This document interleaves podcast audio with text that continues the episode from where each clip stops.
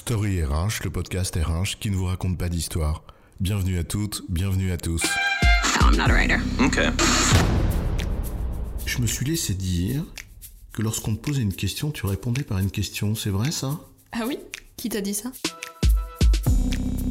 Dans cet épisode, nous vous proposons de vous questionner sur la diversité, promouvoir la diversité. Qu'est-ce que ça veut dire? Que souhaitons-nous promouvoir? C'est quoi l'histoire? Pour commencer, que veut dire promouvoir la diversité? Quelle diversité? De quelle diversité parlons-nous? Est-ce qu'il s'agit de la diversité des genres, des hommes, des femmes? Seulement deux genres? N'y en a-t-il pas d'autres? S'agit-il de la diversité ethno-culturelle? Cherchons-nous euh, à avoir des personnes d'origine différentes au sein de l'entreprise? Mais de quelle origine parlons-nous? Parlons-nous de nationalités différentes? De régions différentes? De milieux sociaux différents? Tout humain n'est-il finalement pas différent d'un autre humain et en cela porteur d'idées différentes? Faut-il alors viser la diversité au sens large? Au sens large N'y a-t-il pas un risque à répondre oui à cette question? N'y a-t-il pas un risque à lisser, à ignorer les différences entre les catégories, qu'elles soient sociales, genrées, ethniques? Promouvoir tout le monde revient-il à promouvoir personne? N'y a-t-il pas aussi un risque à réfléchir en catégories, en cases et en frontières N'y a-t-il pas des catégories de diversité, genre, race, handicap, religion, que l'on souhaite promouvoir particulièrement? Certaines plus que d'autres? Pour pallier des déséquilibres déjà existants? Mais alors, il y aurait une hiérarchisation de diversité? À quoi sert la promotion de la diversité? Que cherchons-nous à promouvoir? La diversité des idées? Des opinions?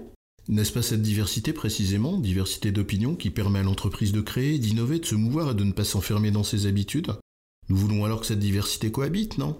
Qu'elles cohabitent Seulement?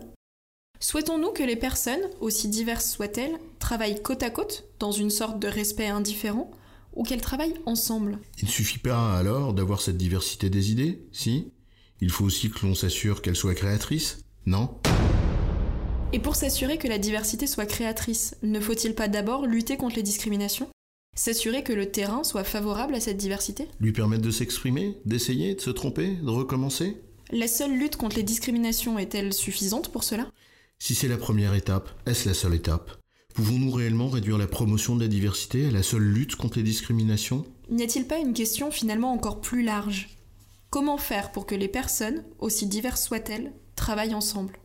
Ne cherchons-nous pas finalement à faire en sorte que chacun et chacune trouve sa place, son rôle dans l'organisation, et produise le plus de valeur dans l'intérêt d'un projet, celui du bien commun de l'entreprise? La question au fond est-elle celle de la promotion de la diversité? Ou de la coopération en diversité Libre à chacun et chacune alors d'apporter les réponses à ces questions et de questionner ses propres réponses pour continuer d'avancer et de faire évoluer aussi bien nos mentalités que nos pratiques, collectives et individuelles. Si nous attendons que le changement vienne de l'autre, l'attente risque de se faire longue. Alors, et vous, c'est quoi votre histoire?